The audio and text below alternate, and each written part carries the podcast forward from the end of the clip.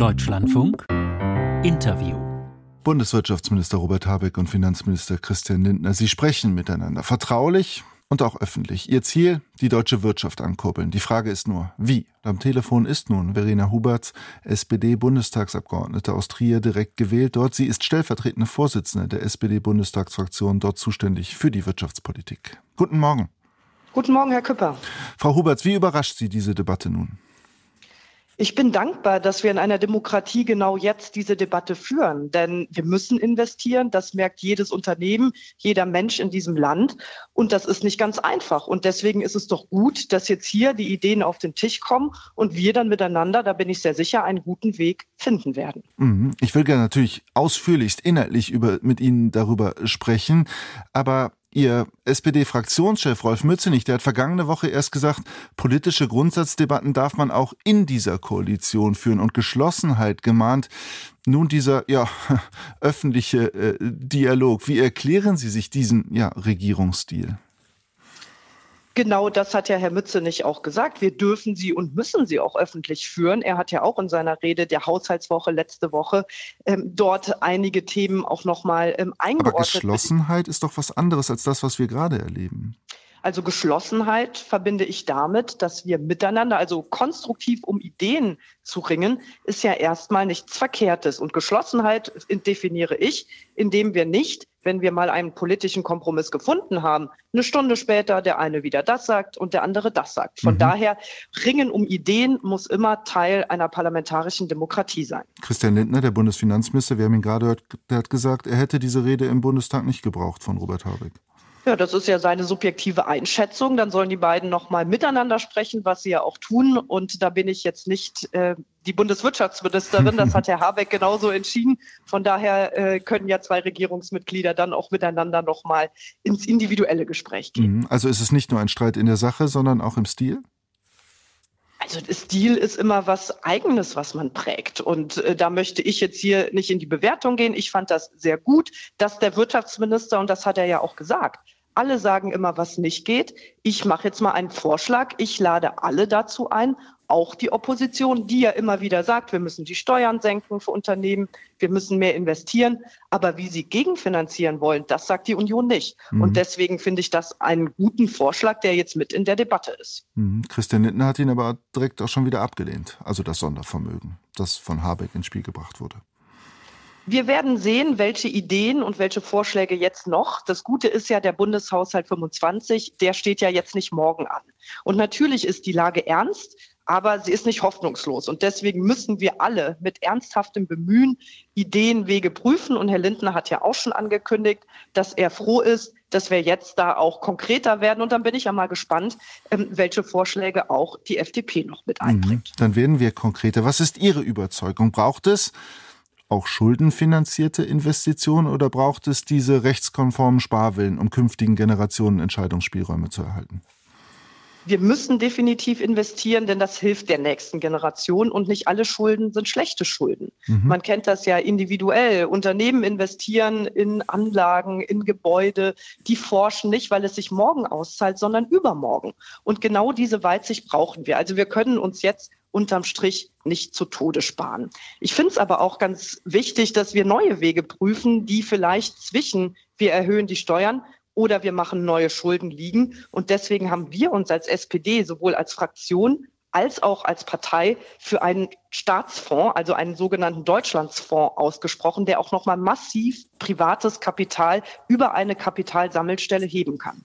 Ist dieses dieser Begriff, den Sie gerade genannt haben, Deutschlandfonds, ist das ein weiterer Name für dieses Habecksche Sondervermögen Wirtschaft oder was ist das? Nein, das ist etwas ganz Neues. Das ist nämlich in der Tat mal ein Fonds, also auch eine eigene Rechtsform, zum Beispiel eine Kapitalgesellschaft, die wir dann dort gründen würden, wo dann die Pensionskassen, wie zum Beispiel die Allianz oder in Deutschland schlummert ja ganz viel institutionelles Kapital mit Niedrigzinsen dann auch mal für die Infrastruktur investiert werden kann. Und im Moment haben wir sowas nicht. Und das führt dann dazu, dass zum Beispiel ein Staatsfonds aus Singapur in BioNTech investieren musste, weil uns eben für Innovation, für Infrastrukturinvestments, gerade im sogenannten Later-Stage-Bereich, also hinten raus, wo wir das Wachstum ankurbeln müssen, da fehlt uns wirklich einfach das Kapital in diesem Land. Und deswegen ist das ein sehr kluger Vorschlag, den wir jetzt natürlich auch weiter konkretisieren wollen. Aber verstehe versteh ich das, Sie da richtig? Also der Staat soll einen Fonds auflegen für privates Geld. Nein, der Staat legt diesen Fonds auf. Er wird auch da etwas einbezahlen, aber vor allen Dingen werden aber die Sie haben ja selber gesagt, dass es wichtig ist, zu sagen, woher das Geld kommt. Also woher kommt das Geld? Sind es dann Schulden oder woher kommt das Geld? Also wir würden dieses Geld ja einsammeln. Ich habe ja ähm, in meiner vorherigen Verwendung ein Unternehmen gegründet. Da spricht man vom sogenannten Fundraising. Also man geht dann zu diesen großen Investoren und sagt, wollt ihr hier nicht rein investieren? Und das ist natürlich interessant. Also privates Geld. Privates Geld, aber wir legen Mit natürlich auch was Renditeerwartung. Natürlich, aber Infrastruktur bringt ja auch Rendite und deswegen ist Investieren immer klug. Mhm. Verkaufen Sie damit nicht indirekt die Infrastruktur des Landes an Private?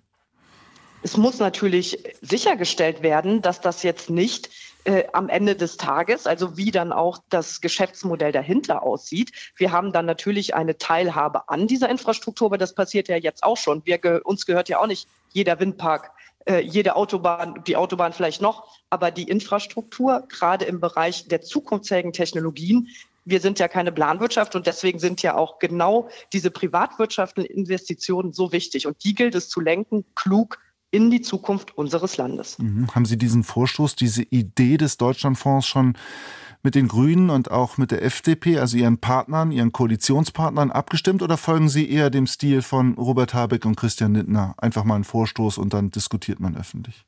Naja, erstmal ist ja mal wichtig, wohin will man selbst? Und dann kann man mit anderen reden. Und natürlich, das ist ja das Schöne im Parlament, wir sitzen in ganz vielen Runden, in ganz vielen geschlossenen Räumen und da wird natürlich über Ideen gesprochen. Und das ist auch etwas, was jetzt keiner per se erstmal ablehnt. Und deswegen mhm. ist es gut, auf dieser Idee auch weiter äh, zu denken und zu arbeiten. Also das fällt in der Ampelkoalition auf fruchtbarem Boden. Erstmal hat mir keiner gesagt, geh weg. Also ich äh, habe da jetzt erstmal Interesse wahrgenommen, weil wir brauchen ja einen Weg, nur zu sagen, was nicht geht. Da bin ich beim Bundeswirtschaftsminister, wird nicht gehen. Mhm. Und Sie sind auch beim Bundesfinanzminister, wenn ich diesem Modell jetzt folgen darf, dass die Schuldenbremse bleibt. Da haben wir als SPD-Bundestagsfraktion ja auch eine andere Haltung. Wir sehen aber durchaus, dass das in der FDP eine andere Grundüberzeugung ist. Das muss man erstmal so akzeptieren. Aber es gibt ja noch etwas zwischen Abschaffen und Beibehalten, nämlich die sogenannte Reform. Mhm. Da haben ja auch jetzt die Wirtschaftsweisen sehr kluge Vorschläge gemacht. Und auch da müssen wir prüfen und schauen, wie können wir denn im Rahmen dessen flexibilisieren, dynamisieren und eben auch mehr Zeitgemäßheit reinbekommen. Mhm. Das sind alles Zukunftsideen. Relativ kurzfristig hat der Finanzminister jetzt gesagt, könnte man den Solidaritätszuschlag endgültig abschaffen, um damit Impulse zu setzen, Geld zurückzugeben. Wäre das eine gute Maßnahme? Kann man natürlich immer diskutieren. Dann ist natürlich die Frage, das Geld wird fehlen im Bundeshaushalt und bei dem steuerlichen Aufkommen, ähm, wo denn dann entsprechend auch wieder was eingespart wird. Und deswegen finde ich es sinnvoll, wenn wir alle Vorschläge mal auf den Tisch packen und dann miteinander gucken, was geht und wo kommen wir mit ans Ziel. Und im Ziel sind wir geeint. Wir brauchen Investitionen, wir müssen entlasten. Und deswegen bin ich mir auch sicher, dass wir auch das wieder miteinander hinbekommen. Das heißt, die Ampel müsste sich einfach mal zusammensetzen und alle Vorschläge aus allen drei Lagern auf den Tisch legen und darüber sprechen hinsichtlich der Wirtschaftspolitik. Geschieht das nicht? Natürlich müssen äh, da Gespräche stattfinden, die ja auch stattfinden. Aber die Welt und gerade diese Herausforderung ist ja eben mal nicht so ganz einfach. Deswegen ist das auch ein Prozess, den wir jetzt nicht nächsten Dienstag 14.30 Uhr beendet haben werden, sondern wo wir uns jetzt auch ernsthaft die Zeit nehmen, die Konzepte weiter zu konkretisieren, die Berechnungen anzustellen und zu schauen, wie geht das dann miteinander gut zusammen. Aber die Zeit drängt. Also es gibt ja Brandbriefe aus der Wirtschaft, ostdeutsche Wirtschaft, auch anderswo, von Unternehmen, von Unternehmensverbänden. Natürlich, aber die Brandbriefe, die bekommen wir auch, die betreffen ja nicht nur das investorische Delta, sondern eben auch ganz viele andere Rahmenbedingungen, die strukturell so gewachsen sind. Ich gucke auf den Bürokratieabbau, wo jetzt auch Bäcker sich an uns wenden, Metzgereien, die sagen, Mensch, ihr macht doch dieses Bürokratieentlastungsgesetz. Hm. Hier sind noch mal zehn ambitioniertere Vorschläge. Und das ist mein Anspruch, jetzt als Parlamentarierin auch zu sagen, wo können wir kurzfristig helfen? Und natürlich wollen wir auch diese Investitionsfrage so schnell wie möglich miteinander klären. Aber meine Erfahrung zeigt äh, jetzt in diesem Parlament, das ist auch nicht immer alles heute oder morgen zu klären und deswegen muss man das auch vernünftig tun. Denn wenn man Menschen einbezieht, wenn man ähm, unterschiedliche Meinungen und Verbände und auch äh, Pros und Kontras mit berücksichtigt, kommt am Ende des Tages vielleicht ja auch ein besserer Vorschlag bei rum als ein Schnellschuss. Live heute Morgen hier im Deutschlandfunk. Verena Huberts, die stellvertretende Vorsitzende der SPD-Bundestagsfraktion, dort zuständig für Wirtschaftspolitik. Ich danke Ihnen für das Gespräch und Ihre Zeit.